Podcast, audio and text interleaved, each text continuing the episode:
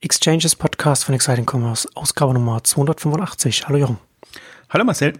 Heute wollen wir uns mit dem DAX-Aufstieg von Zalando und HelloFresh beschäftigen und auch äh, grundsätzlich ein bisschen über die deutsche Startup-Szene sprechen, Unternehmen hierzulande und dann auch ein bisschen darüber nachdenken, welche Online-Händler äh, vielleicht noch DAX-Potenzial haben und welche nicht. Aber zunächst zu unserem heutigen Werbepartner, Messenger People.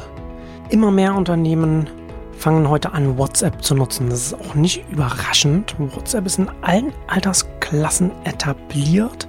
Hatte gerade hier in Deutschland durchaus ungewöhnlich und birgt damit natürlich enormes Potenzial. Businesslösungen von WhatsApp bieten vielseitige Use Cases, vor allem in unser, äh, uns interessant natürlich die Richtung Conversational Commerce. Und hier bietet Messenger People die richtige Softwarelösung für den professionellen und DSGVO-konformen Einsatz von WhatsApp inklusive Schnittstellen zu Shopsystemen, Shopify, Shopware und so weiter. Messenger People hatte hier Erfahrung gemacht mit schon mit über 2000 Unternehmen. Jetzt kann man sich das Messenger Playbook unter der, dem, dem Link, den ich euch gleich sage, runterladen. Da enthält man über 20 erfolgreiche Beispiele aus verschiedensten Branchen, plus Studien, plus Praxistipps, was Conversational Commerce angeht, um sich mal einen Einblick über dieses ganze Themenfeld zu machen und sich eine Vorstellung davon zu machen, was hier geht. Unter den Best Cases sind da zum Beispiel auch TUI, Wish, der Versandhändler Hess Natur, die mit WhatsApp ihre Retouren erfolgreich reduzieren konnten, oder der Online-Farbhändler Miss Pompadour, der neun von zehn WhatsApp-Chats Produkte verkauft. Bei dem kommen sogar schon 30 Prozent der Umsätze mittlerweile über WhatsApp. Also enormes Wachstumspotenzial an dieser Stelle. Messenger People bietet hierfür eine Softwarelösung, mit der Firmen WhatsApp und andere Messenger, wie ich schon sagte, DSGVO-konform und auch skalierbar für die Kundenkommunikation einzusetzen. Die Use Cases, in denen das eingesetzt werden kann, sind auch sehr vielseitig. Ne? Also Marketing möglich im Kundenservice. Wir hatten ja gerade schon, habe ich ja schon die Retouren angesprochen und Commerce allgemein. Besonders relevant natürlich für den Handel und E-Commerce jetzt hier für uns und dem Aspekt Conversational Commerce, Social Commerce. Also unter messengerpeople.de slash exchanges minus Playbook kann man sich das Playbook runterladen von Messenger People und sich da einen Einblick verschaffen über diesen ganzen Themenkomplex. messengerpeople.de slash exchanges minus Playbook ist der perfekte Einstiegspunkt, wenn ihr mit WhatsApp starten wollt oder Inspiration für den Einsatz von WhatsApp für euer Unternehmen, Marketing, Kundenservice oder Handel allgemein sucht. Ja, da machen wir, ich glaube, es ist unsere erste DAX-Ausgabe. ja, wer hätte das mal gedacht? Der, nach 284 Ausgaben jetzt. Ähm, der DAX ja wird auf äh, 40 aufgestockt auf Werte äh, und unter anderem Zalando und HelloFresh jetzt äh, neu dabei. Und als ich das gesehen habe, darüber nachgedacht, beide äh, Unternehmen aus meiner Sicht offensichtlich, also es gibt Sinn, die drin zu haben. Gleichzeitig sehe ich auch aber da reden wir dann ja noch darüber, will ich so viel vornehmen. Aber ich sehe jetzt nicht so richtig andere potenzielle Kandidaten jetzt so zwingend dafür. Aber lassen Sie erstmal mit Zalando und HelloFresh beginnen. Und du hattest es ja auch, seine Kommas ja auch schon kurz ähm, darüber geschrieben und da hast du ja auch nochmal die Umsatzentwicklungen von beiden Unternehmen drin, wo man nochmal schön sehen kann, die Dynamik, die bei beiden drin ist. Und es ist ja nicht nur bei beiden auch nicht nur rückblickend die Dynamik, sondern wir sind uns ja beide, glaube ich, auch einig, dass die Dynamik auch weitergehen wird und das ist ja auch entscheidend, dass das Wachstumspotenzial da ist, großes Wachstumspotenzial.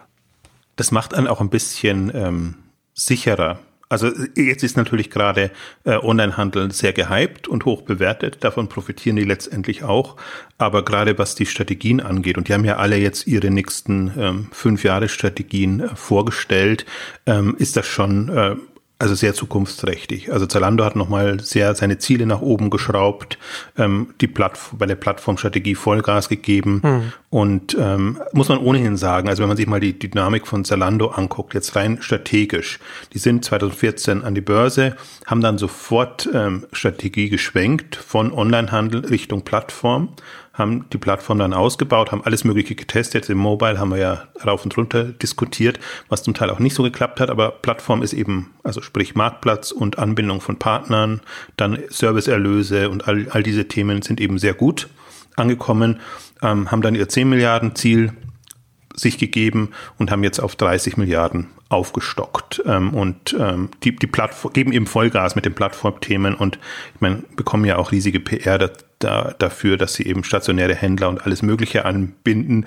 was ich jetzt nicht so das, das Herausragende an dem Thema finde, sondern generell einfach als, als Anlaufstelle für den gesamten Modemarkt ähm, zu werden. Also sehr ambitioniert und von daher auch aus Potenzialsicht für mich sehr ein sehr relevanter DAX-Kandidat und eigentlich auch das einzige, ja, wo ich jetzt sage, das ist wirklich, ähm, ja, ich möchte digital nicht verwenden, aber sagen wir mal Online-Plattform-Strategie würdig. Also wenn man schon sonst keine hat, wir könnten ja auch, wir müssen ein bisschen spotten, glaube ich, in der Ausgabe auch schon ein bisschen. Wir könnten ja auch einen, einen, eine Alternative zu Facebook haben, eine Alternative zu LinkedIn haben, also sprich einen StudiVZ ehemals oder einen Xing. Das sind ja auch alles äh, potenzielle Kandidaten oder wir könnten eine Alternative zu Instagram haben oder also wirkliche ja. ähm, Digitalunternehmen, Digitalkonzerne haben wir ja nicht und das, was dem am nächsten kommt, finde ich, ist ein, ist ein Zalando, ist, ein, ist ein, wirklich eine ganz andere Ebene. Aber wenn man jetzt ein Zalando. Ja, aber das ist total, das ist, also sehe seh ich genauso. Ich würde sogar sogar noch weiter gehen und sagen, warum jetzt erst? Also Zalando hätte auch schon früher in den DAX gekonnt. Ja, und haben ja ein bisschen also man hat halt Delivery Hero vorgezogen, wobei ich jetzt Delivery Hero sogar in diesen Dreierkreis mit reinnehmen würde. Also ja. Delivery Hero vor einem Jahr, HelloFresh und Zalando. Bei Delivery Hero fand ich halt immer so ein bisschen das Schwierige, ist halt ein vergleichsweise simples Geschäftsmodell. Und ähm, ja. naja, es ist schon mächtig und, und, und wirksam. Und ich finde, jetzt langsam kommt es auch in eine Richtung, wo ich sage, okay, jetzt äh, steigen die Ambitionen auch und jetzt geht's weg von einem Restaurant-Lieferdienst hin eben äh, tatsächlich in, in den Food-Bereich rein, was ich ja schon länger auch von anderen erwartet hätte. Und jetzt versuchen sie das ganze Thema Quick Commerce anzugehen. Bei dem, dem Zusammenhang auch, also da habe ich auch ein bisschen mehr Vertrauen in das Management-Team von, von Zalando, weil man bei Delivery Hero das, das anschaut, dann passiert das jetzt erste, weil sie jetzt auf einmal wieder Wettbewerb äh, in manchen Märkten sich gegenübersehen. Da haben sie sich schon sehr lange auf ihren Lorbeeren ausgeruht, weil sie einfach ihre äh, Konkurrenten übernommen haben oder verdrängt haben und dann halt einfach sehr lang. Ja, da ist einfach nicht so viel passiert und jetzt äh, sehen sie sich auf einmal sehr dynamischen Konkurrenz von, von verschiedenen Seiten äh, gegenüber und, und da ist jetzt auf einmal wieder Bewegung bei dem Unternehmen reingekommen. Also Delivery Hero, das muss man halt zugute halten, das ist halt eine große M&A-Geschichte. Also, dass hm. sie sich international ja. immer die führenden Player geschnappt haben und zugekauft, verkauft, hin und her geschichtet haben und damit einfach so ein, ja schon großes, mächtiges Unternehmen aufbauen konnten, was ein internationales Standing hat. Aber ich würde auch sagen, das war durchaus, ob das so geschickt war, sich vom deutschen Markt zurückzuziehen und das dann an Lieferando, Takeaway Group ähm, zu verkaufen und jetzt wieder einzusteigen mit, mit äh, Food Panda, also ich bin da auch sehr hin und her gerissen. Ich zolle dem schon Respekt, ähm, aber das ist so eine, das ist für mich der wackeligste Kandidat unter den ganzen, die da sind. Und das ist ja auch die Kritik, die ihnen entgegenkommt, dass es eben nicht profitabel ist und auch nicht plant, profitabel zu bleiben, sondern stattdessen eben versucht, durch Wachstumskapital eben weiter den mhm. Markt aufzubauen.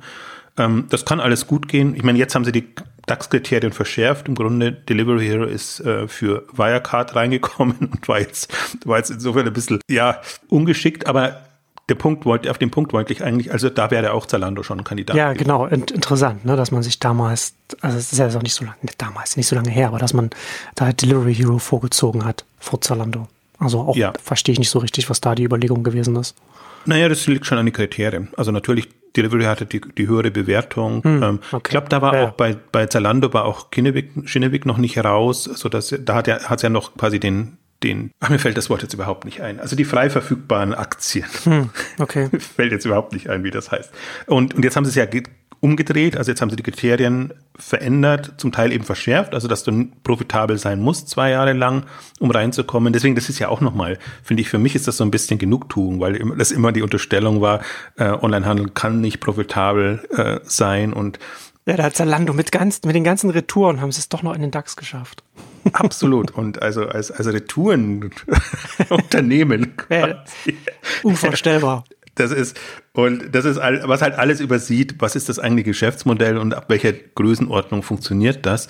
Und da ist ja nicht mal Zalando das Vorzeigebeispiel, sondern HelloFresh, was die wirklich an Gewinn abwerfen ähm, in, in, inzwischen und was die quasi an positiven Cash da ähm, pro Jahr oder pro Quartal reinnehmen. Also Corona hat ihnen allen geholfen, deswegen ist die ist das Polster jetzt ähm, sehr groß, aber das sind wirklich jetzt Cash generierende Unternehmen, die auch damit einfach ähm, Investitionspotenzial haben. Also entweder sie schütten irgendwann wirklich Dividenden aus, was ich noch nicht glaube, aber ansonsten, man sieht bei HelloFresh, äh, übernehmen jetzt die, den ein oder anderen Konkurrenten, wobei sie haben gar nicht mehr so viele Konkurrenten jetzt äh, weltweit, die relevant wären, aber sie, sie machen es sehr geschickt, indem sie in neue Geschäftsfelder reingehen. Also vielleicht, um das kurz abzuschließen, jetzt noch äh, kurz zu, zu HelloFresh auch, die auch einen sehr schönen Kapitalmarkttag hatten im Herbst, glaube ich, war das schon und da ihre Strategie vorgestellt haben und eben so eine mehrfache Expansionsstrategie haben, natürlich die Märkte weiterentwickeln. Muss ja sagen, das ist hauptsächlich jetzt ein US-Unternehmen, da haben sie ihren größten Markt, da kommen sie am besten voran. Aber eben, sie gehen eben auch in andere Geschäftsfelder rein, also vorgefertigte Gerichte schon, haben sie Übernahmen gemacht, haben sie, haben sie eine Strategie und ähm, HelloFresh Market ist jetzt so ihr Konzept, mit dem sie eben auch ähm, Zusatzumsatz generieren, wenn du eben nicht nur deine ähm, quasi Meal Kits willst, sondern eben auch noch zusätzlich andere Produkte für andere Tageszeiten. Und sie wollen halt so wirklich ein relevanter Player ähm, bei Leuten werden, die eben gesund leben wollen und entweder selber kochen wollen oder eben wissen wollen, woher die Produkte kommen, die sie zu sich nehmen. Also das ist eine sehr, inzwischen auch sehr schöne, mächtige Strategie, die eben weg ist zum Teil schon weg ist von dem reinen Abo-Modell. Das ist schon noch der Treiber und das ist natürlich die Kritik, die einem HelloFresh immer entgegenschlägt. Wie, wie viel Werbung müssen sie noch machen, bis sie alle gewonnen haben und welche fallen ihnen wieder und raus, sodass sie sich irgendwann mal auf der Stelle drehen. Äh, das ist ja zum Teil anderen ähm, Anbietern so passiert. Aber auch da das ist, ist ähm, Glück und Können, würde ich sagen. Ähm, den kam jetzt auch ja. natürlich die Pandemie sehr zu Pass. Und ähm, das hat ihnen so viel Spielraum gegeben, dass ich jetzt nicht wüsste, wie die unter die Räder kommen sollen. Also sie haben so viel Geld, haben auch nochmal Geld ähm, sich besorgt, aber hätten es auch nicht gebraucht. Wie gesagt, sie haben diesen diesen positiven Cash, ähm, den, den sie quartalsweise generieren und sind am Marketing jetzt wieder aufstocken können. Also sie haben im Prinzip alle Möglichkeiten, um auch die Größe, um, um dann nicht irgendwie in, in, Schwierigkeiten zu kommen. Deswegen bin ich da auch sehr, also ich war immer ein Freund von, von HelloFresh, wie man vielleicht weiß, und gar nicht nur wegen HelloFresh und des Konzepts, sondern eigentlich auch wegen des, des Teams, des Führungsteams, das einfach da sehr ambitioniert und ja, professionell unterwegs ist und halt auch immer das macht, was gerade möglich ist, aber glaube ich schon Ideen hat, wie es weitergehen könnte und wo es hingehen kann und war jetzt für mich auch nie ein Kandidat, die es dafür gemacht haben, dass sie irgendwann übernommen werden, sondern es war immer schon einer der, wo ich das Gefühl hatte, nee, wenn, dann wollen die es treiben und ähm, das ist ihnen gelungen. Also insofern auch, finde ich, ein sehr, sehr würdiger ähm, Kandidat. Und ich finde es ja auch bemerkenswert, dass das jetzt quasi mit Delivery Hero zusammen sind zwei Food-Unternehmen, wenn ich es jetzt mal Food-Unternehmen nenne, hm. aber zwei, zwei aus dem Bereich eigentlich, die es da jetzt in den, in den ähm, DAX geschafft haben, was ich auch nochmal sehr bemerkenswert finde. Ja, auf jeden Fall. Ja, stimmt, das ist ein äh, interessanter, interessanter Punkt, ja.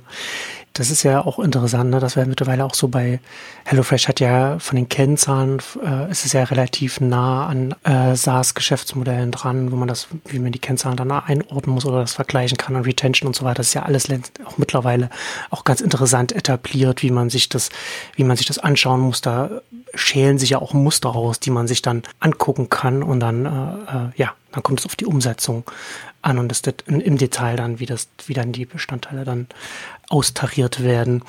Ich finde es halt interessant, wenn man sich das anschaut jetzt äh, in der, du hast es ja auch verlinkt, die Meldung von der deutschen Börse, wer jetzt da aufgenommen wurde und da stoßen ja schon Zalando und HelloFresh heraus. Da ist jetzt so Airbus noch dabei. Wir haben im Vorfeld haben wir schon gescherzt darüber, dass jetzt noch eine weitere Siemens AG äh, auch noch auch noch mit da drin ist. Du hast ja auch schon scherzhaft bei dir auch schon geschrieben, das ist ja noch, noch weiterhin Deutschland AG. Das ist ja schon etwas, was man da in der deutschen Wirtschaft äh, schon stark noch sehen kann, als wenn die letzten 20 Jahre einfach nicht passiert wären. Das sieht man schon an vielen Stellen einfach noch. Zum einen hat sich die deutsche Wirtschaft äh, global relativ gut gehalten in der Finanzkrise. auch auf die Kosten der südlichen EU-Länder. Ne? Aber das ist ein anderes, anderes Thema. Ne? Also da hat, da hat Deutschland schon auch ein bisschen ja, äh, exportseitig äh, auf Kosten von anderen Ländern dann äh, über, den, über den Euro dann auch gelebt. Ähm, aber unabhängig davon, ich finde es einfach faszinierend, da zu sehen, wie Zalando und HelloFresh aus dieser Gruppe, da hast du Airbus, hast du dabei, Siemens Healthineers, äh, Simrise, Sartorius, weiß gar nicht, was das ist. Dann hast du die, dann hast du Porsche dabei, die jetzt drin sind. Puma, ah, okay. Und da, da sticht Zalando und HelloFresh schon heraus. Ja. Puma gerade anspricht, ich glaube, waren, waren die nicht schon mal so in, in, der Region, aber Puma und Adidas sind noch so die Weltmarken, ja. die jetzt so im, im, im DAX mit sind und so ein bisschen auch ja, bis, bis Glamour versprühen möchte ich jetzt nicht sagen, aber so ein bisschen, bisschen anders da sind. Und ansonsten, das ist halt, das ist schon wirklich auch, das ist ja eigentlich das, was sie sich versprochen haben, jetzt den, den DAX ein bisschen aufzufrischen, ein bisschen zu verjüngen, ein bisschen hipper zu machen, in Anführungszeichen. Und im Grunde tech-mäßig hast du nur einen SAP weiter drin. Hm. Und dann kannst du dir halt überlegen, du hast die ganzen Siemens-Töchter drin, von angefangen von Infineon bis jetzt eben äh, Siemens Healthineers, die ehemalige Medizinsparte. Du hast äh, die Autokonzerne drinnen, also auch sind das jetzt schon die nächsten Teslas? VW präsentiert sich ja gerade so, als ob sie äh, die, die Zukunft des Automobils und der Mobilität wären. Aber das sind halt alles im Grunde Relikte aus dem letzten Jahrhundert. Also bin ich mal bewusst bös. Und ähm, so wie du sagst, die letzten 20 Jahre Online-Entwicklung, ähm, alle Innovationsentwicklungen, Themen ähm, sind im Grunde nicht da, wobei man jetzt Deutschland zugutehalten muss. Ich habe das jetzt auch so ein bisschen mitverfolgt zu England. England ist auch ganz unglücklich, dass da, dass da nichts kommt. Und die haben jetzt auch ein paar Börsengänge gehabt und aber auch die Hut Group und, und das waren somit die größten, so auch aus dem E-Commerce-Bereich. Da ist halt auch nichts Technologie dabei. Und die ähnlich, also kannst du aber, glaube ich, die ganzen europäischen Märkte durchgehen. Frankreich, was wäre da der Technologie? Äh, ja, das ist, das ist ja, das ist ja durchaus ein europäisches Thema auch. Ne? Also Euro Europa ist gut darin, Technologie zu regulieren, aber äh, nicht irgendwie, dass, dass, dass da hier wirklich etwas, die, die Industrie von morgen äh, auch selbst entsteht. Aus welchen Gründen auch immer. Also es hat sich zumindest jetzt ein bisschen schwer getan.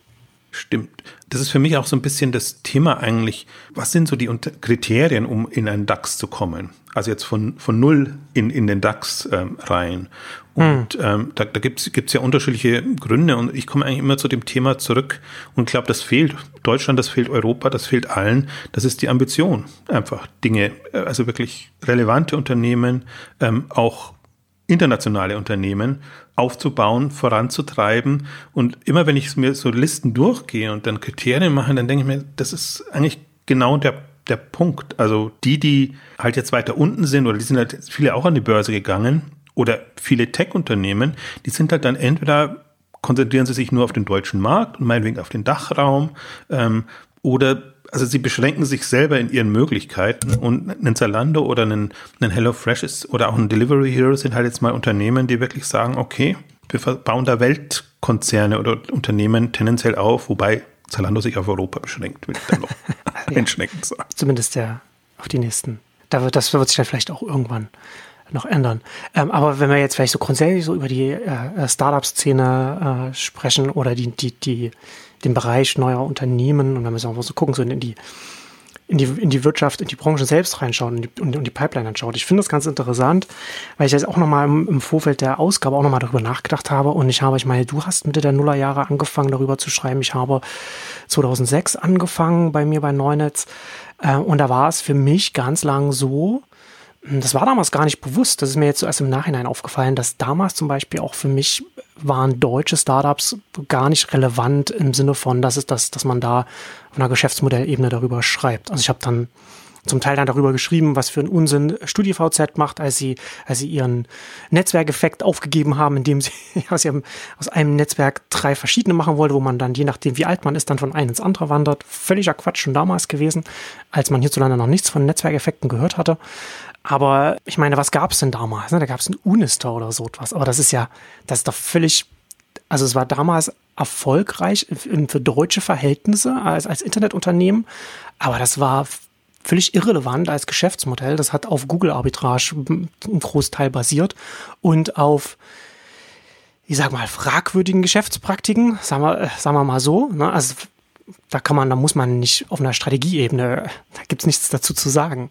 Aber heute würde ich das schon noch ein bisschen anders sehen. Also wir haben heute schon äh, hierzulande viele Kandidaten, die in den nächsten fünf bis zehn Jahren dann auch an einem, an so einem Level ankommen können, wie jetzt ein, wie jetzt ein Zalando äh, oder ein HelloFresh. Ich, ich, ich weiß nicht, wie viel davon äh, im Onlinehandel, da reden wir dann noch darüber, da, da bin ich, bin ich dann auch noch gespannt.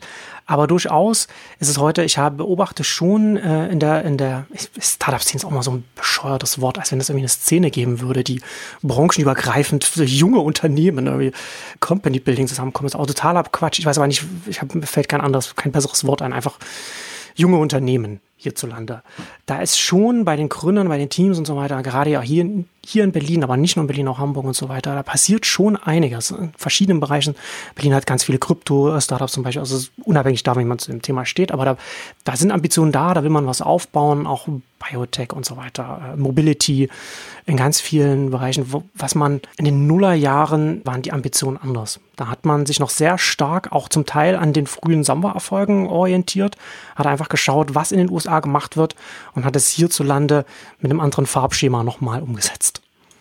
Ist, ist ein guter Punkt, weil es, also ich würde es mal sagen, Klonfabrik Deutschland, äh, weil, weil das kam mir gerade wieder war ja auch ein Thema damals, Ende der Nullerjahre, was dann, ne, das war dann noch so, so äh, international in den Fachmedien wurde, ist das ja dann auch so durchgegangen, wo dann Deutschland dann diese, dieses Image dann hatte.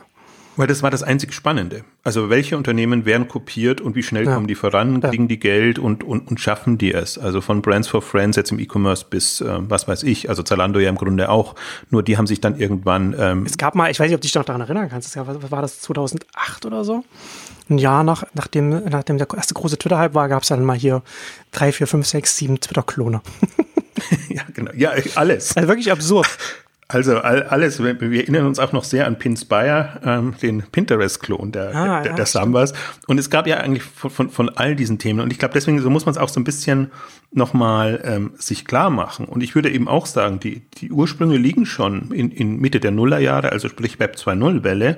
Und ähm, also als ich gestartet bin, du gestartet bin und äh, muss es ja auch ein bisschen im Kontext sehen. Also zu der Zeit sind ja dann auch TechCrunch gestartet, Mashable, Read Write Web und ähm, wie, wie sie alle hießen, die es zum Teil noch gibt, zum Teil eben auch nicht mehr, aber die im Grunde ja die Treiber waren für diese ganze Entwicklung. Und ich würde schon sagen, also der, der, der Fokus lag halt auf Web 2.0, also Social Networks und, und hm. ähm, Anwendungen en entsprechend und zum Beispiel jetzt nicht auf E-Commerce. Deswegen konnte ich so gut in die, diese Nische oder dieses Thema besetzen, weil allein nur dadurch, dass man filtert, was ist jetzt bei den ganzen Unternehmen sozusagen innovativ im E-Commerce-Bereich auf einer internationalen Ebene, weil in Deutschland gab es wirklich nichts oder einen Davanda oder, oder vielleicht so, so, so ein paar ganz, ganz, ganz wenige, die man sich so ein bisschen angucken konnte, aber jetzt nichts, was naja, Idealite, ich, ich zähle sie mal alle auf, aber die gibt's ja alle nicht mehr.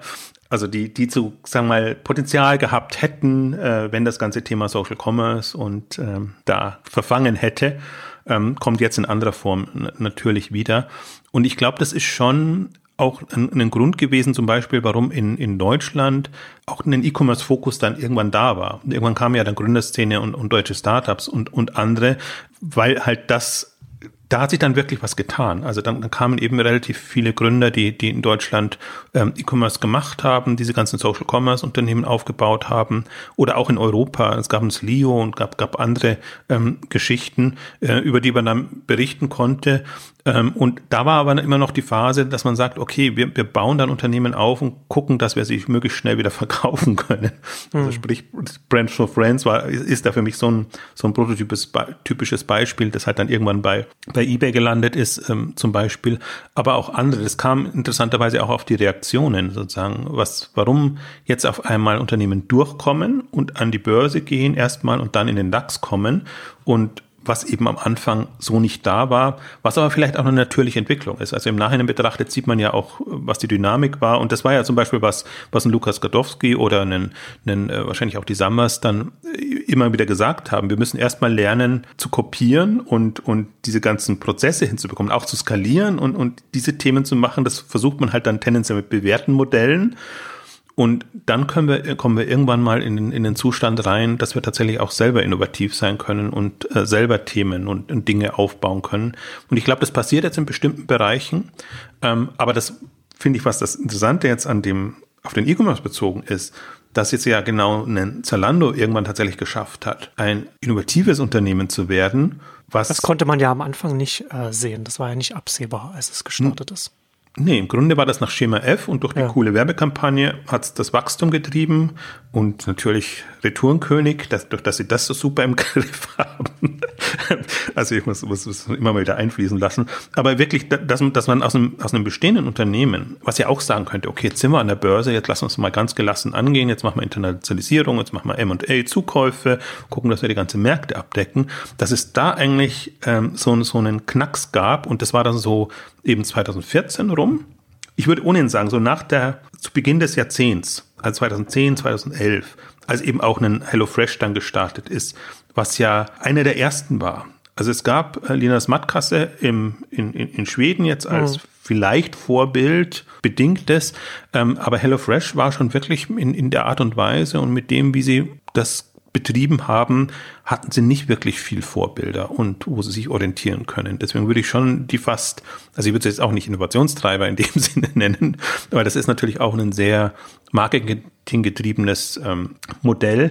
Aber erst ab zu 2010, finde ich, kamen, ich kann jetzt hauptsächlich für den E-Commerce sprechen, eigentlich auch wieder Unternehmen, wo man sagen könnte, okay, die versuchen so ihr eigenes Ding zu machen. Ich würde da vielleicht sogar auch noch einen Westwing mit reinnehmen, wobei Westwing halt Adaption von Shopping Club Modell auf Möbel ist oder war, aber im Ansatz her haben sie auch ein bisschen eine andere Strategie verfolgt und sind sich da vergleichsweise treu geblieben. Also es ist jetzt eine nicht Innovation, wie ich mir das vorstellen würde. Ich sehe jetzt keine Mobile Player, ich sehe keine, keine Last Mile Player, die jetzt äh, nicht geklont werden. Also Gorillas ist für mich jetzt zwar ein, ein super spannendes, relevantes Unternehmen, das einzige, aber halt auch eher eine, eine, eine Nachahmung, äh, Adaption auf den deutschen Markt. Ähm, einer meiner Hoffnungsträger Flaschenpost, wo ich wirklich gesagt hätte, okay, das ist mal was anderes und vielleicht auch ein sehr, sehr deutsches Modell, aber das wäre für mich zum Beispiel auch ein potenzieller DAX-Kandidat gewesen, mhm. ähm, wenn, wenn die wirklich auch allein auf weiter Flur das Ding vorantreiben hätten können und eben weg von Getränken hin in andere Bereiche reingehen können, also frei. Das machen sie jetzt natürlich auch. Äh, wer, wer die Historie nicht also wenn die Geschichte nicht verfolgt hat, ähm, ist von Oetker übernommen worden und jetzt versucht unter dem Dach der, der Oetker-Gruppe ähm, das zu machen, aber gefühlt halt auch nicht dann in der Dynamik. Und ähm, das ist, das ist auch so ein Fall, das ist für mich so Brands for Friends 2.0 im Grunde für das Zehnfache des Preises vielleicht verkauft, aber, aber halt verkauft. Und ja. Es ist nicht gesagt, dass das nicht wiederkommen kann. Das hat man bei Mai Theresa, bei anderen gesehen, die mal verkauft wurden und die dann doch wieder äh, irgendwann ausgelagert wurden und dann frei an der Börse agieren können. Ich glaube, das passiert auch immer häufiger, gerade bei Konzernen, die dann halt sehen, wir schaffen es so allein nicht mehr und da haben wir wirklich einen Asset, was, was wert ist und können das entsprechend ähm, frei sich entwickeln lassen.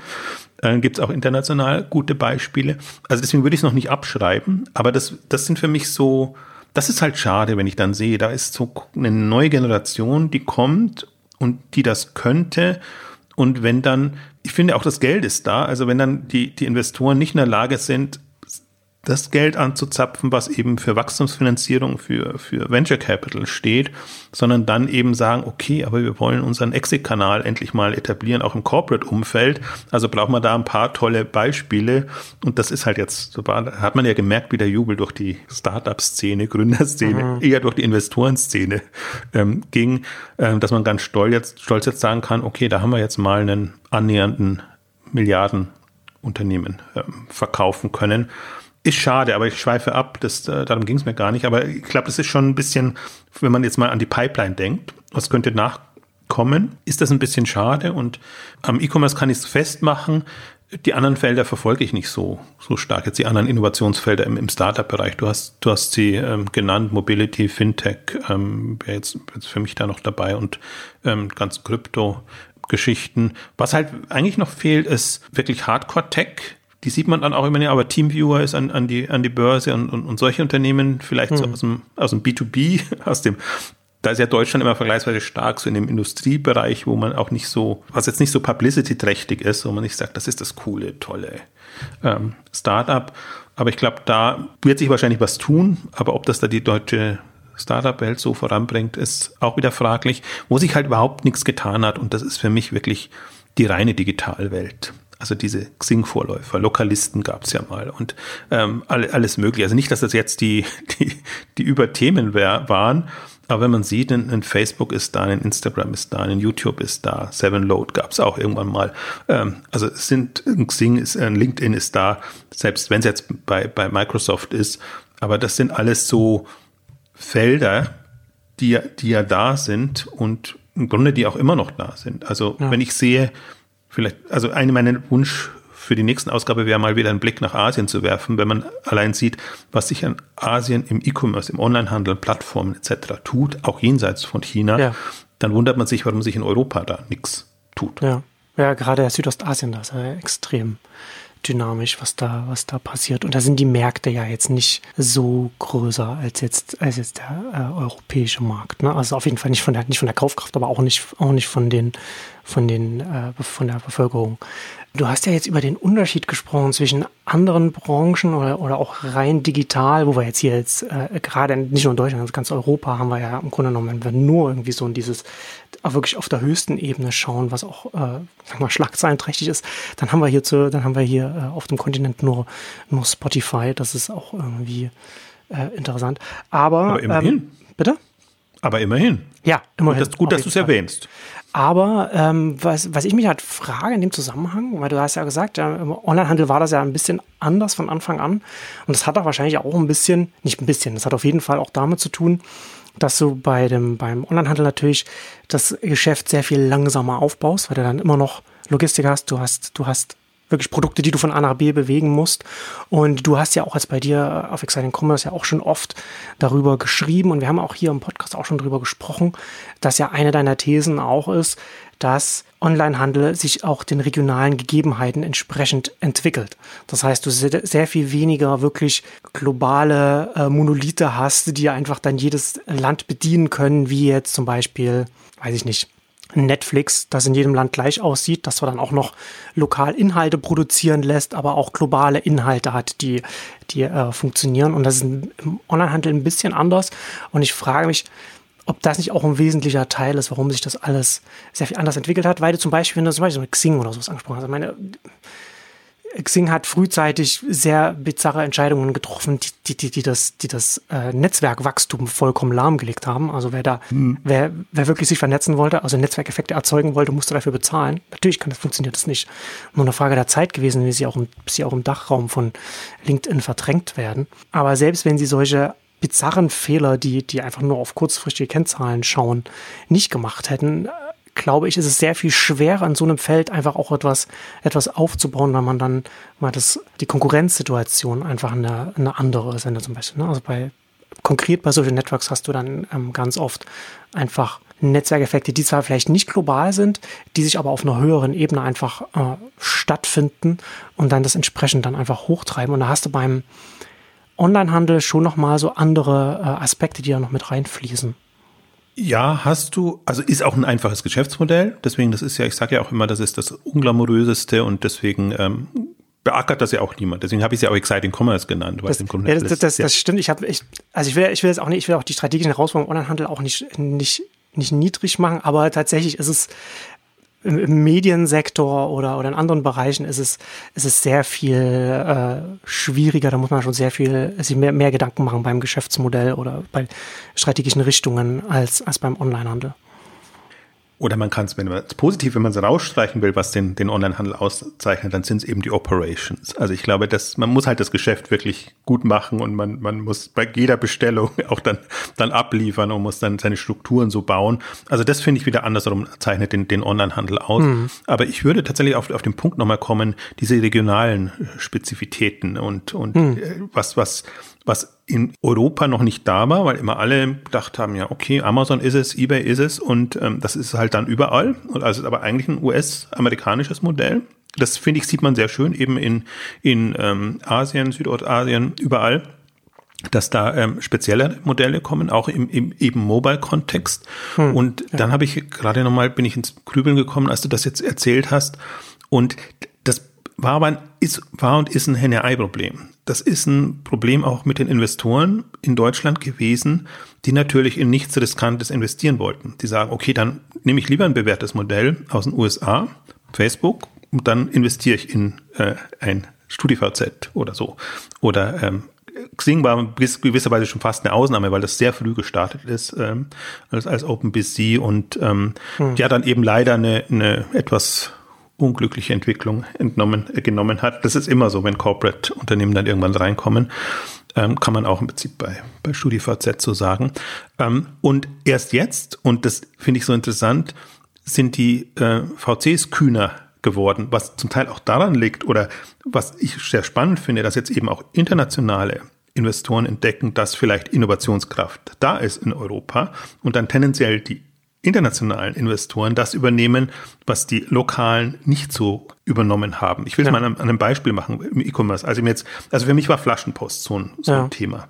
Das ist eine, das, da gibt es in dem Sinne kein Vorbild und das, das hätte man irgendwie, also Respekt für alle, die das investieren haben. Cherry VC und, und, und, und andere, die das gemacht haben zu einer Zeit, als das nicht en vogue war. Aber ich bin, wenn man mal über Deutschland rausblickt, wenn man mal anguckt, ein Picknick, würde ich jetzt sagen, das ist ein spezifisches, eher europäisches Modell, das da entwickelt wurde. Die haben jetzt noch keine großen internationalen Investoren drin, aber das ist ein Thema, oder wenn man jetzt sieht, wie, wie ein Knusper plötzlich ähm, Anklang findet, jetzt mhm. aus, aus, aus Tschechien heraus, äh, da hätte früher wahrscheinlich niemand so wirklich investieren wollen, weil das, das Land nicht so zugänglich ist und weil man denen vielleicht auch nicht zutraut, wirklich einen europäischen Player schaffen zu können. Oder kolonial in, in, in, in ähm, Norwegen, ähm, was, was jetzt nochmal viel Geld bekommen hat. Also wenn man sich jetzt mal rein nur den, den Food-Bereich, auch jenseits von Gorillas, Flink und diese ganzen gehypten Themen ansieht, was da an, darum geht es mir, spezifischen Modellen inzwischen unterstützt wird, finde ich schon bemerkenswert. Und das ist eine andere, das ist eine andere Welt, als wir das vor fünf Jahren oder vor zehn Jahren oder schweige denn vor ja. 15 Jahren hatten. Also insofern bin ich da eigentlich guter Dinge, dass jetzt zumindest im E-Commerce-Bereich tendenziell ja. so passiert und da freue ich mich sehr, wann mal ein wenn mal ein Picknick an die Börse geht oder andere dieser Kandidaten dann auch ähm, zugänglicher sind. Also auch hoffe, dass sie durchhalten, dass es nicht irgendwie dann eine hundertprozentige ja. Edeka-Tochter wird. oh Gott. Das, ja, das, das, das, davon, davon gehen wir jetzt, davon gehen wir jetzt einfach mal aus. Ja, aber das ist interessant, dass du auch die, die internationalen Investoren ansprichst, weil ich glaube, dass das auch ein ganz wesentlicher äh, Treiber mit ist, weil wir äh, gerade in den USA ist, ist es ja auch ein Thema, dass es da ähm, zum Beispiel ganz oft die Investoren auch sagen, es gibt einfach zu viel Geld und die Investoren zu sehr miteinander konkurrieren äh, äh um, um die Startups und es dann und dann entsprechend dann auch die die Terms dann auch äh, hochtreiben, was, was was ja nicht im Sinne von den von den von den Investoren zwingend ist, oder also sie zu sehr miteinander mit anderen Investoren konkurrieren, was wiederum dazu führt, dass sie dass dass auch die US äh, VC Welt internationaler ein bisschen schaut, ne, und gerade auch mehr mehr auch hier nach Europa äh, schaut. Und das ist ja schon auch was man hier auch in Deutschland auch beobachten kann, wie verstärkt ähm, US-Investoren auch in in die Startups hier investieren und die auch mit einem anderen Blick reingehen. Also es ist nicht so, dass die jetzt zwingend jetzt immer gleich innovativer und marktgestalterischer sein müssen, aber die haben schon auch zum Teil anderen Blick als vielleicht heimische Investoren. Und das gibt ja natürlich dann auch den, den heimischen Investoren dann auch eine, eine Argumentationsstütze dann, dann vielleicht mitzuziehen. Äh, und das ist schon was, was man, was ich meine, was man beobachten kann. Ich meine, wir haben aber jetzt auch das, in Anführungszeichen, berühmte Ökosystem, was eben vorher nicht da war und was ja. auch nochmal so eine, so ein Puffer drin ist. Also wenn du halt weißt, du hast Leute, die schon Exit hatten, ehemalige Gründer, die dann als Angel unterwegs sind, ja. die ja mit ihren Unternehmen schon Kontakte zu den VCs zum Teil hatten und die dann quasi nochmal eine Glaubwürdigkeit geben dem Unternehmen, was dann Stimmt. nachkommt und, und ja. reinkommt. Im Grunde davon profitiert ja auch das Silicon Valley. Also wenn da nicht irgendwie die coolen Jungs am Anfang reingingen naja. ähm, als Angels, ähm, und dann eigentlich die, die VCs ähm, nachziehen. Und damals hattest du halt wirklich nur einen, einen Lukas Gadowski, der jetzt über Spreadshirt sich einen Namen gemacht hat, aber im hm. Grunde auch Greenhorn war, was diese ganzen Themen angeht, der versucht hat, gegen die Samwas anzutreten. Und die Samwas haben halt auch keine riskanten Geschichten gemacht, weil sie eher gesagt haben, wir, wir machen Clone-Welt und haben eben super lang gebraucht, Stimmt. bis sie sich auf die innovativen Themen eingelassen haben und haben zum Teil ja auch so ein bisschen den, eine Zeit lang den Anschluss verpasst auch als Rocket an der Börse war und dass das dazu vorangeht. Inzwischen würde ich das nicht mehr sagen. Also wenn du jetzt siehst, was Global Founders Capital wo die überall reingehen. Also sie machen super viel, deswegen ist gar nicht so, weiß ich gar nicht, ob da eine Strategie dahinter steckt, aber ist auf jeden Fall keine Klonstrategie, sondern, sondern eine, und auch da wieder, wir nehmen entweder gute Modelle, an die wir glauben, Themen, oder erfahrene Gründer, Gründer, die wir schon kennen, die vielleicht aus dem Reich Universum, Rocket Universum irgendwie auch kommen und unterstützen die dann bei, bei ihren nächsten Themen. Also insofern glaube ich, sind wir da eigentlich jetzt schon in einer schönen Entwicklungsstufe. Hm die das ja. Ganze solider, substanzieller macht. Ja, das ist interessant, dass du das gesagt hast. Das war so äh, wieder so Flashback für mich, ähm, weil das da, weil das war ja damals schon alles sehr übersichtlich. Äh, auch gerade so die Investorenwelt damals, da, da hat man ja diese zwei, diese zwei verfeindeten Lager gehabt, die sich dann auch über ihre jeweiligen äh, Fachblocks dann auch ein bisschen behagt haben, äh, indirekt äh, zwischen den Zeilen. Das ist ja, äh, ich hatte ja neulich, hatte ich auch, war ich auch in einem, in einem Podcast-Interview, da habe ich auch über die Zeit gesprochen und das war ja damals, als, als wir angefangen haben. Du hast ja am Anfang die Blogs genannt, TechCrunch. Ich habe TechCrunch angefangen zu lesen. Ich habe dann irgendwann mal später festgestellt, dass es da erst zwei Monate alt war. Da hatte Michael Arrington ein, zwei Artikel am Tag gepostet. Und das war bei Read Write Web und GigaOM und so weiter war das genauso. Und da hast du in einer halben Stunde alle US-Tech-News gelesen gehabt für den Tag. Und dann warst du fertig damit. Das war ja schon sehr übersichtlich.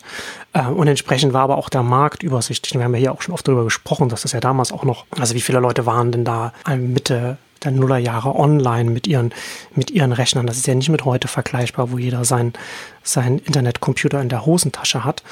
Und alles, was du jetzt auch gesagt hast, ne, diese ganzen Themen, dass, dass natürlich jetzt auch Netzwerke da sind, Risikokapital und sowas, ist ja eine ganz, ganz andere Welt heute, in der wir jetzt, in der wir uns jetzt befinden, in der dann auch entsprechend die neuen Unternehmen hochkommen, die dann vielleicht auch dann bald den DAX ein bisschen moderner erscheinen lassen.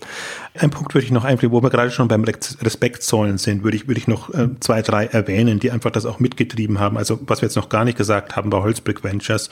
Burda zu einem gewissen Teil, aber Holzbrick Ventures war einfach erfolgreicher, was, was, was ein Zalando angeht. Was die, die haben halt immer Co-Investments mit, mit den Rocket äh, gemacht.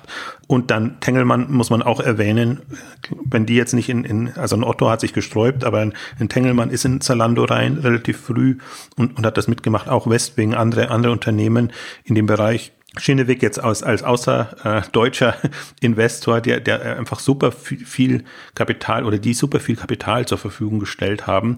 Also nur deshalb konnte das jetzt so entstehen jetzt so die, diese erste Generation und die ist ja schon sehr, manche würden halt sagen, Sammler geprägt, weil es alle irgendwie eine Keimzelle hatten. Ich würde da schon immer Unterschiede machen in dem Bereich, aber die, diese Dynamik war einfach so. Also deswegen kann man eigentlich das nochmal sehr gut zurückführen auf die paar wenigen ähm, Investoren und die in den beiden Lagern dann letztendlich in, investiert haben. Und äh, genau, jetzt lass uns zu dem, so ein bisschen zum Ausblick kommen und, und zu den weiterführenden Themen. Genau, ja, ähm, ja, da müssen wir nicht weiter drauf eingehen, aber ich würde das auch nicht, dass, dieses, dass nur weil äh, die Sambas da irgendwo als Investoren dabei sind, kann man da nicht irgendwie die ganzen Unternehmen alle irgendwie in ein, in ein Samba-Lager stecken. Das ist äh, ziemlich, ziemlich albern und verlassen wir es dabei.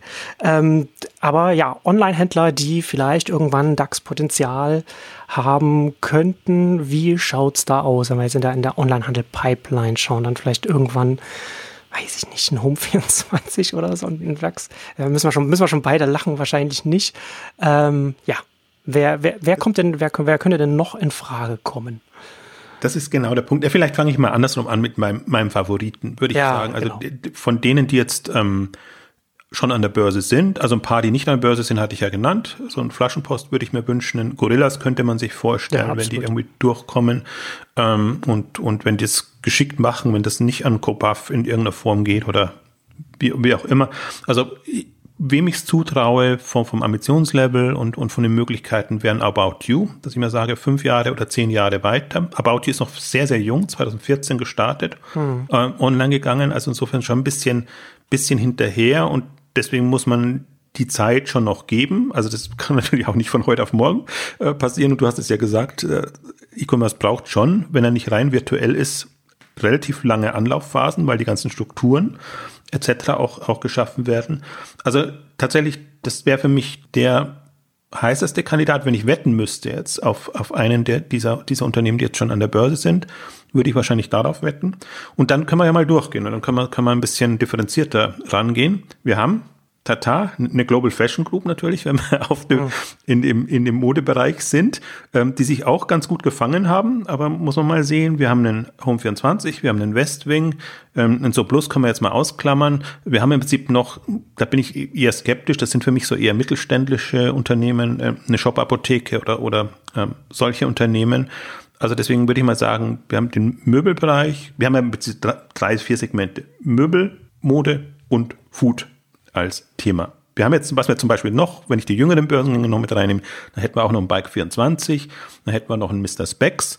Aber im Grunde, wir können es ja vielleicht an, an einem Beispiel Home 24 machen. Was im Grunde ja auch ein Samba-Unternehmen ist, ähm, was enorm viel Geld bekommen hat, ähm, was im Grunde dieselben Voraussetzungen hatte, alles äh, genau dasselbe, dieselben Investoren, Konstellationen, ähnlich alt wie, wie Zalando, genau aus derselben Kohorte, würde ich jetzt mal sagen, und hat es eben nicht geschafft und ist wirklich, ähm, Enttäuschung würde ich jetzt nicht sagen, aber es ist halt sehr unter seinen Möglichkeiten geblieben und gerade wenn man einen Wayfair sieht und, und jetzt auch andere internationale Player und äh, weil ich wollte auch noch mal gerne auf den, meinen Kernpunkt zurück, zurückkommen, Ambitionen. Also was ist das Ambitionslevel?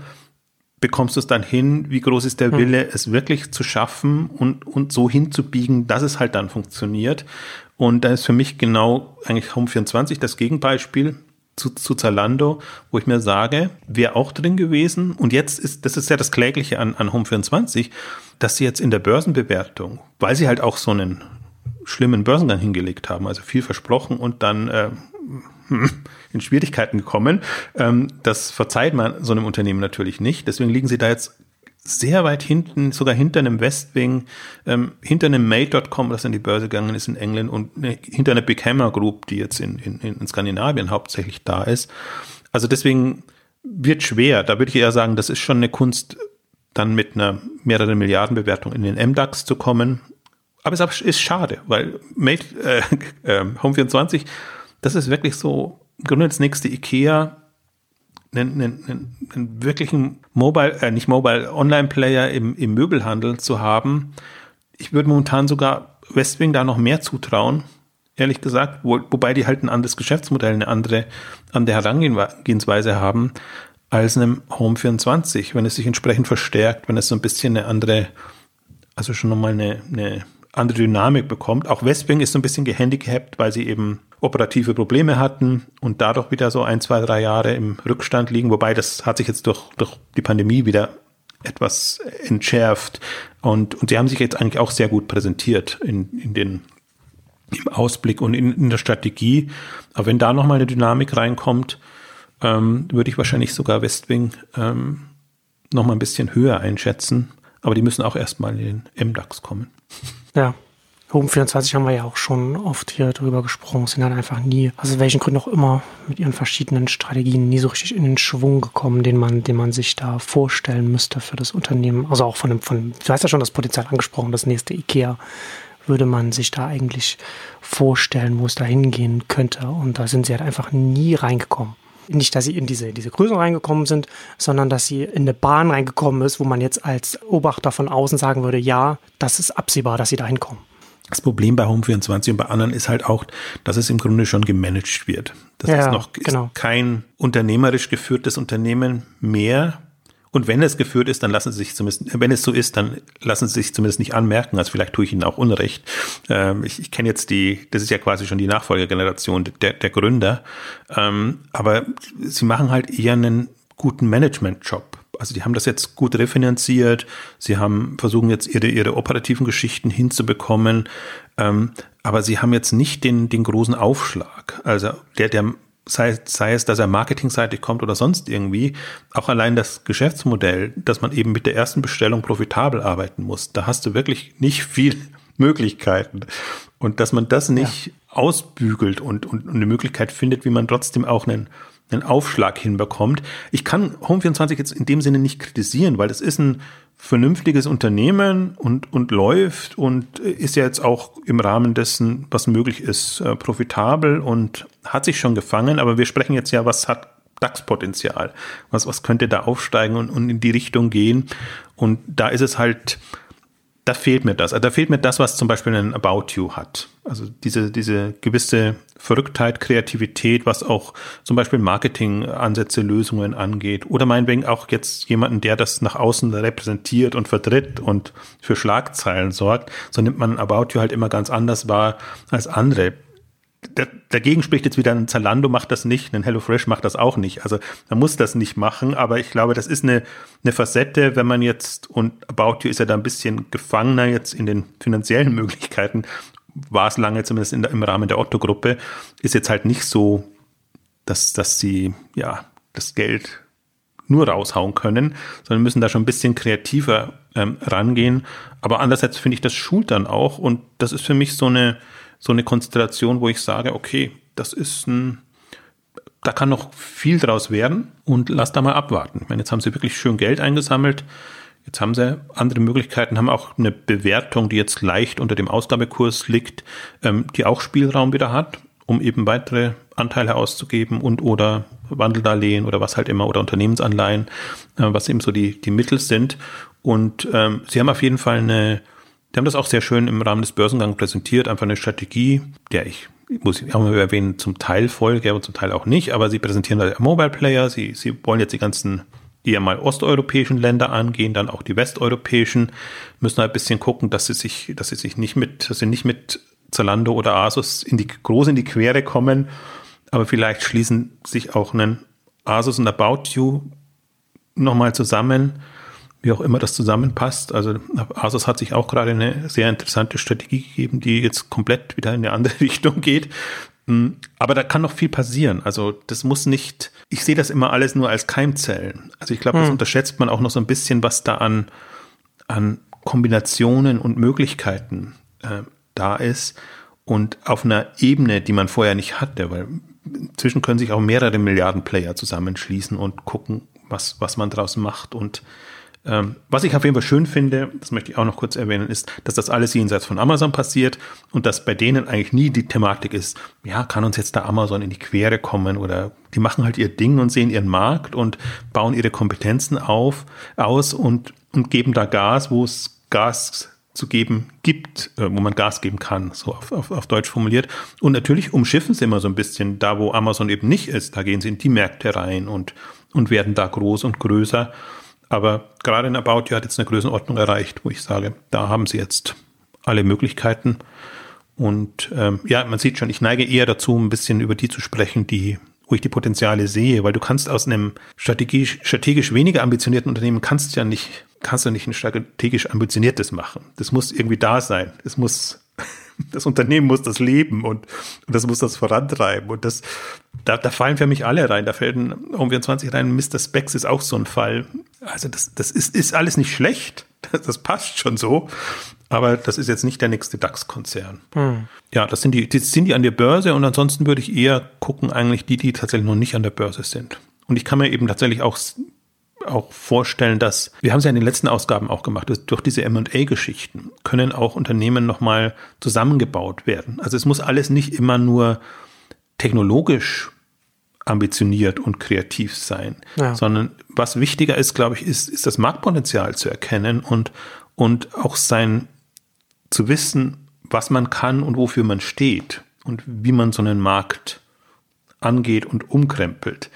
Und das, das finde ich auch immer aus einer strategischen Sicht zum Beispiel bemerkenswerter. Ich brauche nicht irgendwie KI-Features oder die neueste Technologie und selbstfahrende irgendwas Themen, sondern äh, das Marktpotenzial ausnutzen und, und wirklich da angreifen, äh, wo es sich lohnt und das dann auch auf die Straße zu bekommen. Das muss man ja ohnehin sagen. Also das ist wirklich eine Leistung, was all die verbracht haben. Also vom Zalando angefangen bis zum HelloFresh. Wir sprechen jetzt über die, die durchgekommen sind und die es geschafft haben.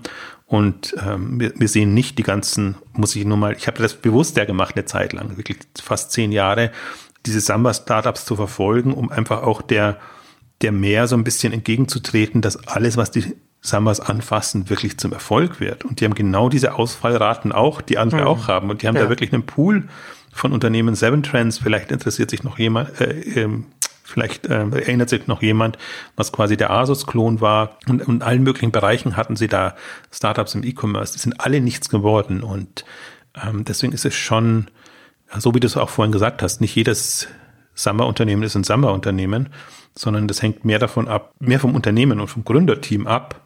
Und ähm, die Sambas können Katalysator sein und, und das Geld, was, was über Rocket reingeflossen ist.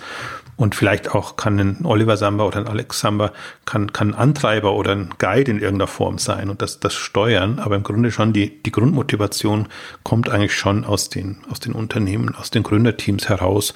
Und ähm, also ist zumindest meine, meine Erkenntnis und meine Schlussfolgerung sehe ich auch so. Das ist ja dann auch ähm, nach Jahren des, des, des Investments oder nach, nach zehn Jahren. Also da kann man dann so ein Unternehmen dann nicht mehr noch mit dem, mit dem Investor verbinden. Das ist dann schon, das ist was, was das Team dann, dann gemacht hat. Ähm, ich weiß gar nicht, ob ich das, ob ich das öffentlich, ob ich das öffentlich erzählen kann. Ich war irgendwann mal auf einer, auf einer Zalando-Veranstaltung, muss 2018 oder so gewesen sein, war schon ein bisschen noch lange vor der, vor der Pandemie, auf jeden Fall.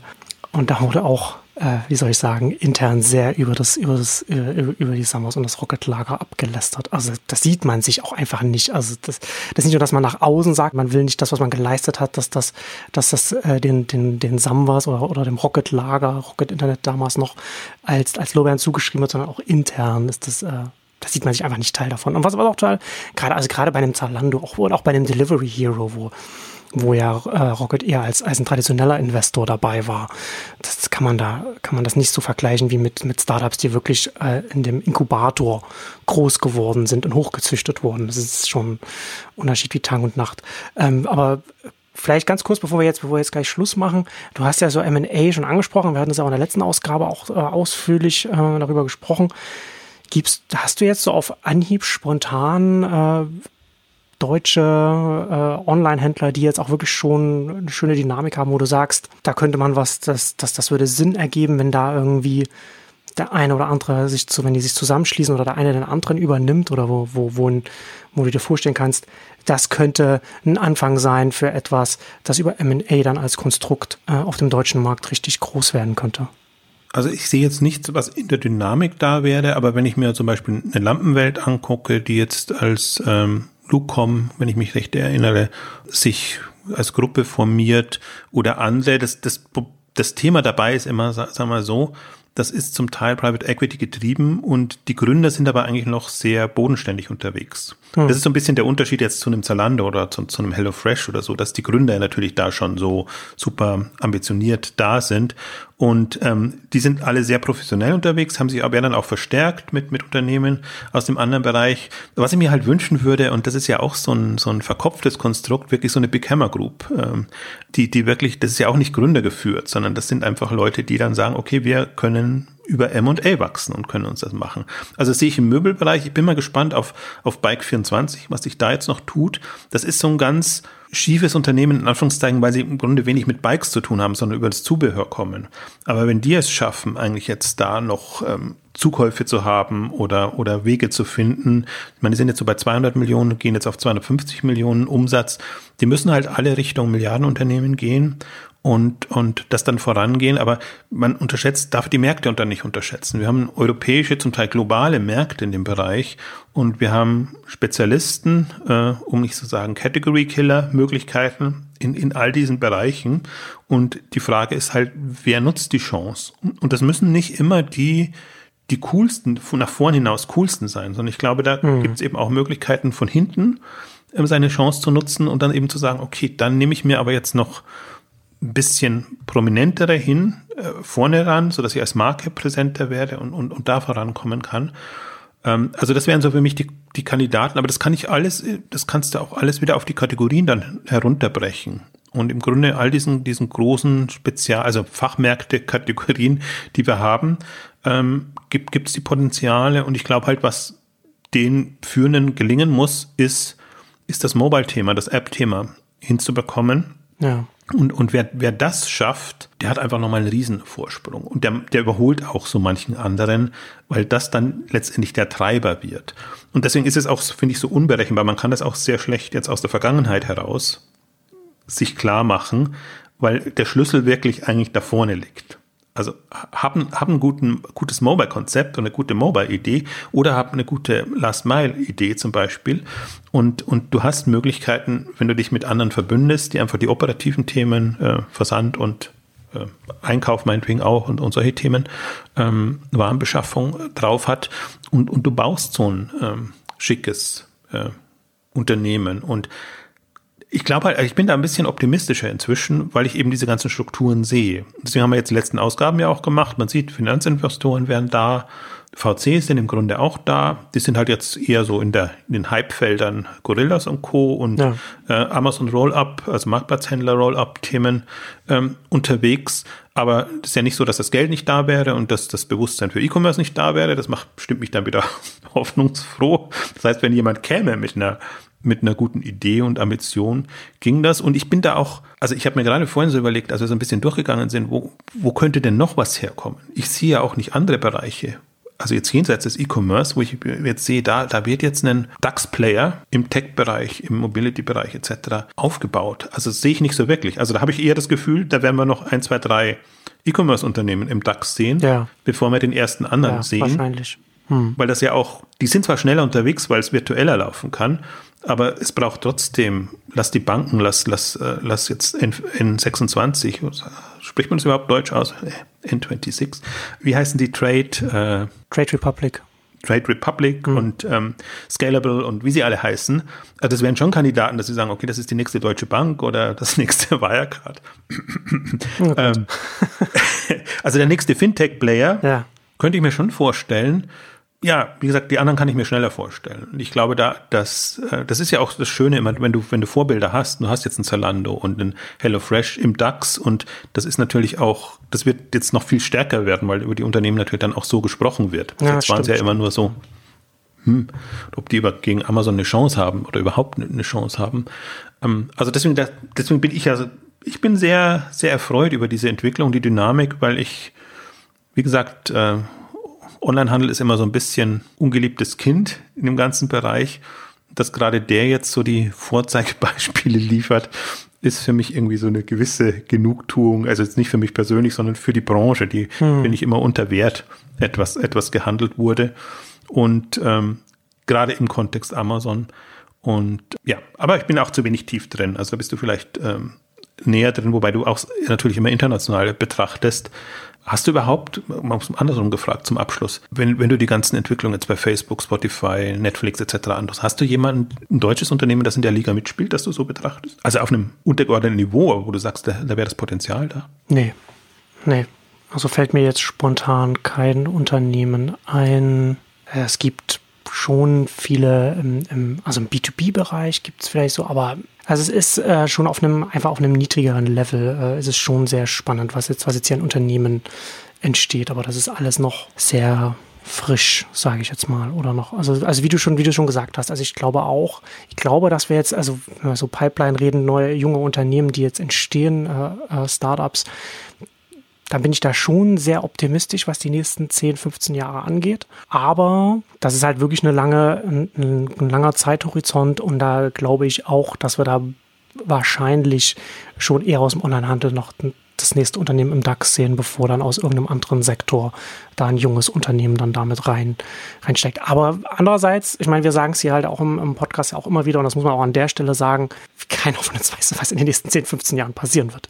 Also nicht nur, also nicht nur der, äh, auch außerhalb der Wirtschaft, aber auch, auch äh, in der Wirtschaft, äh, die, die Dynamiken, die jetzt da sind, da kann da, die Wachstumsdynamiken, gerade wenn es relativ, ähm, in Anführungszeichen, virtuelles Geschäftsmodell sein kann, da kann das schon, was es jetzt gibt, was jetzt schon läuft, in den nächsten fünf Jahren eine extreme Dynamik ähm, bekommen. Und da sind ganz, also auf, auf so einem Level würde ich nicht irgendwie eine, eine, eine Voraussage äh, machen, die man, die man wirklich ernst nehmen kann. Also ich würde eben auch sagen, die Voraussetzungen sind da, deswegen bin ich grundsätzlich zu, zuversichtlich. Also haben Sie schon gesagt, Ökosystem ist da, jetzt wirklich die, die erfahrenen Gründer, die zum Teil auch als Advisor oder als Angels da, dann da sind. Wir haben die, das Geld ist da und das internationale Interesse ist da. Also deswegen sind die Voraussetzungen um, um Längen besser als vor fünf Jahren oder vor zehn Jahren. Hm, deswegen würde ich ja. schon auch fast sagen, ich würde es absolut nicht ausschließen, kann mir tatsächlich vorstellen, dass wir in, in zehn Jahren dann eben auch deutsche Tech-Unternehmen also die müssen international aufgestellt sein, aber deutsche Tech-Unternehmen als, als DAX-Kandidaten haben oder vielleicht gibt es ja dann auch wieder mal einen, einen, einen neuen Markt oder einen wirklichen Tech-DAX, der, der dann der dann auch passt. Also das würde dem Ganzen natürlich auch nochmal ähm, helfen. Würde ich, würde ich absolut auch sehen. Also das ging mir jetzt mehr auch nur darum, in nächster Zeit. Also da habe ich auch, habe ich einfach mehr Kandidaten und finde, die, die Voraussetzungen sind im Onlinehandel besser als in anderen Bereichen. Aber da, da erwarte ich mir jetzt auch wirklich nicht die Innovationsthemen. Also ich weiß jetzt auch nicht, ob ich einen Gorillas oder so oder ein Picknick als Innovationstreiber jetzt in dem Sinne sehen würde. Ähm, das Schöne ist, dass es Mobile Player sind, dass, dass, sie, dass sie die Themen vorantreiben. Aber ich bin ja immer noch sehr, ich bin da sehr, ja, also mich, mich stellt das alles gar nicht zufrieden, was, was da an, an Dynamik in diesen Feldern äh, passiert. Da passiert mir viel zu wenig und die Möglichkeiten werden da einfach nicht, nicht ausgenutzt. Und da würde ich mir viel mehr wünschen, selbst wenn ich die positive Entwicklung sehe jetzt in dem Bereich. Und ich glaube auch dann hätte auch ein Deutschland, Europa Chancen gegen das, was in Asien passiert und auch in USA, wobei USA passiert ja auch gar nicht so viel gefühlt. Aber ja, also, aber so ist es, aber, aber deswegen, ich würde es trotzdem positiv abschließen. Ja. Also ich glaube, das ist jetzt der Anfang und, und die Welle rollt und sie kommt. Und ich hoffe, dass wir, wenn wir in, in fünf Jahren sprechen und DAX 40 angucken, dass da ein paar der Altgedienten dann eben rausgefallen, ersetzt wurden, dann machen wir es nicht so böse, sagen wir, ersetzt wurden durch coole, zukunftsträchtige, äh, relevante Unternehmen. Ist auf jeden Fall, was man, was wir uns auch, was, was man sich auch für die deutsche Volkswirtschaft auf jeden Fall auch erhoffen sollte, weil wie du schon gesagt hast, im internationalen äh, Vergleich, äh, in der Konkurrenz mit, mit, mit dem, was aus Asien kommt, da muss auch hierzulande einfach auch mehr passieren. Aber für heute kommen wir zum Ende unserer ersten großen DAX-Konzernausgabe. Vielen Dank fürs Zuhören und bis zum nächsten Mal. Tschüss. Tschüss.